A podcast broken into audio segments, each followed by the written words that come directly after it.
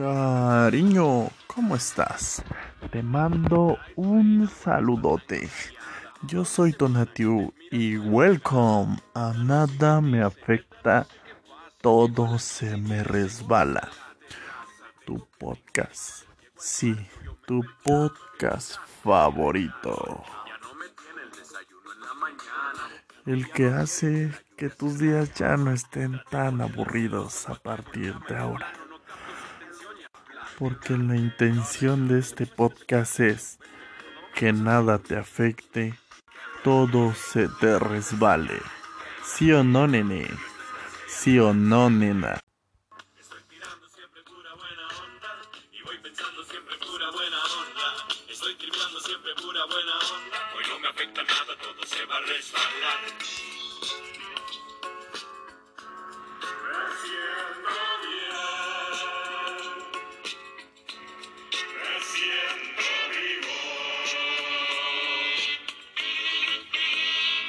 Así es, cariño.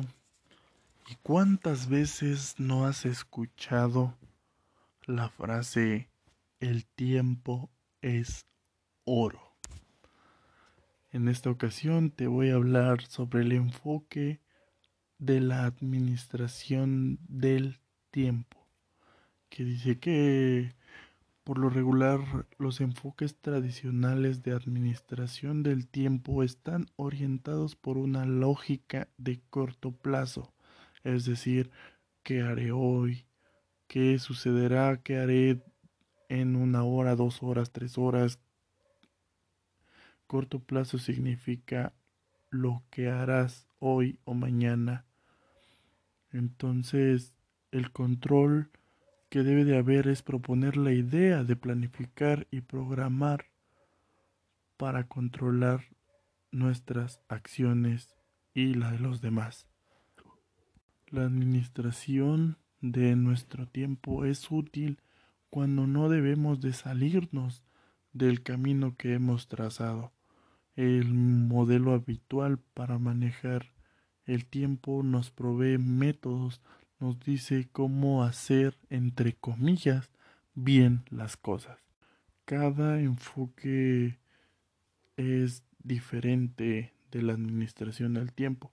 Representan una aportación importante, pero a veces el paradigma básico de algún enfoque es defectuoso o incompleto. Su aplicación, por más efectiva que sea, pues no brindará los resultados que uno, que uno espera, los resultados óptimos. Cada persona es al igual que el directivo es diferente o adopte el modelo que se ajuste a sus necesidades. Es por eso que cada quien día con día decide qué es lo que va a hacer con su vida o con su tiempo. En los, en, dentro del tema fundamental del tiempo tenemos que tener claro dos conceptos, la eficiencia y la eficacia. La eficiencia es hacer más en menos tiempo, pero el supuesto subyacente que es la cantidad y la velocidad son lo mejor. Se refiere al uso racional de las de los medios para alcanzar un objetivo predeterminado, porque por que más rápido que quieras llegar, a veces vas hacia el lugar equivocado y ser eficiente no resulta efectivo. Y bien, por otro lado, la eficacia es la capacidad de alcanzar el efecto que se espera o se desea tras la realización de una acción la eficiencia es como que tú quieras ser eficiente, como que apenas estás en proceso de, de lograr lo que quieres y la eficacia es que lo has logrado, eres eficiente, eres eficaz. A veces para muchas personas la gestión del tiempo puede sonar como algo sencillo, como un concepto pues que toman a la ligera, pero es mucho más complejo de llevarlo a la práctica de forma eficiente. A veces unos piensan que porque se programan o ponen un horario estricto, piensan que está funcionando eficientemente, pero no, la gestión del tiempo es la forma en que decidimos utilizar el tiempo que tenemos para maximizar nuestra productividad en el logro de ciertos objetivos a corto y a largo plazo. Todos queremos aprovechar al máximo, a poco no las 24 horas que tiene el día. Sin embargo, hay algunas personas que logran mayor productividad que otras, el éxito y la calidad de vida con la misma cantidad del tiempo que otras. Por tanto, podríamos preguntarnos cómo podemos gestionar el tiempo de, de forma exitosa. Este conjunto de estrategias que les diré a continuación nos puede ayudar a conseguir lo que queremos, que es llegar al éxito. Averigua, empieza por averiguar en qué pierdes el tiempo. Muchas veces somos presa de las de los denominados ladrones del tiempo, que nos roban horas que podríamos estar usando para mucho más productivamente es importante identificar qué, qué es lo que nos hace perder el tiempo. A lo mejor son las redes sociales, el WhatsApp, el correo electrónico, Facebook, Instagram, hasta hay ocasiones que nos que son las esas son las principales causas que nos llevan a invertir hasta tres o más horas diarias de nuestro tiempo. Entonces, échenle ojo, pongan atención, nos no se enfoquen tanto en las redes sociales que no dejan nada productivo. Si lo ocupan para algo productivo, qué bien que les deje ingresos, que genere algún ingreso económico. Pero si no, ojo ahí, no, no inviertan tanto su tiempo porque puede, puede resultar pues muy, muy malo.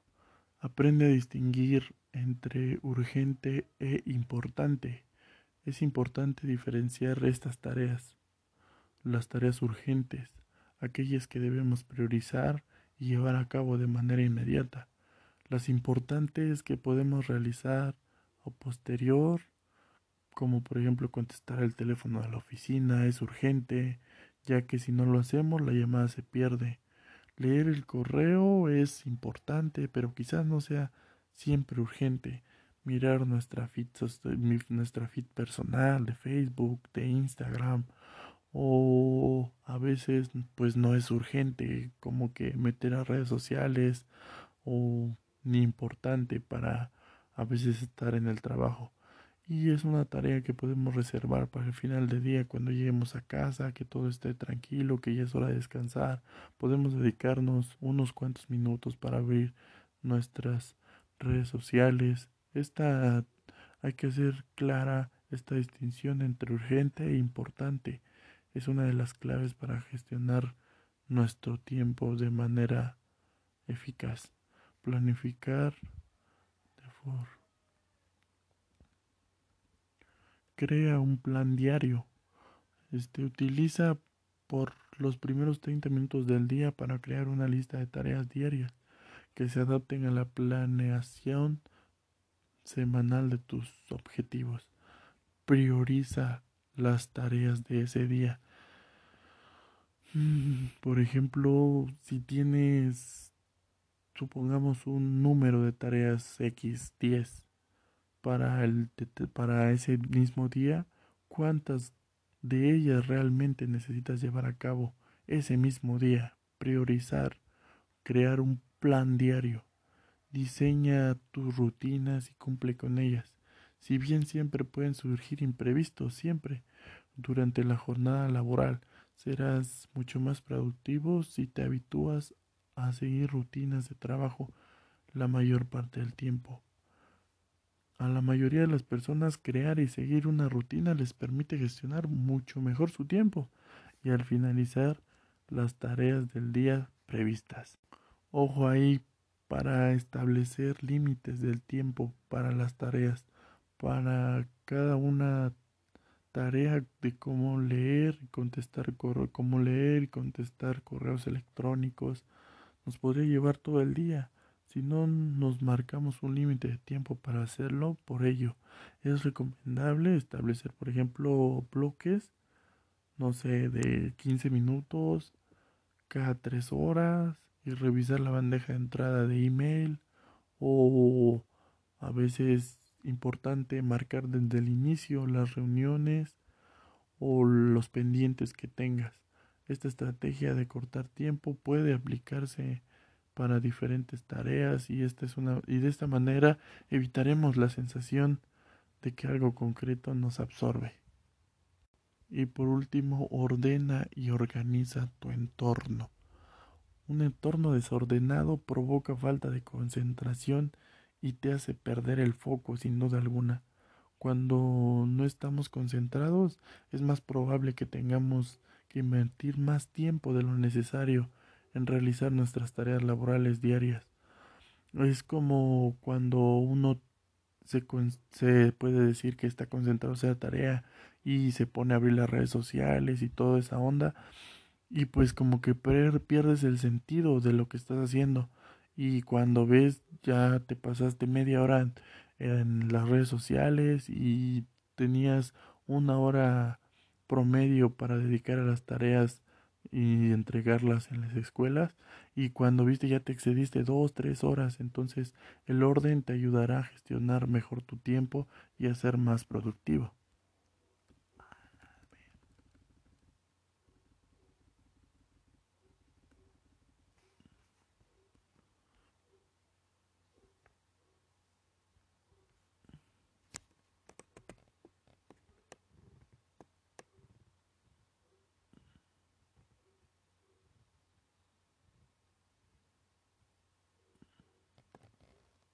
Ojo, la, la, ¿cómo les puedo decir?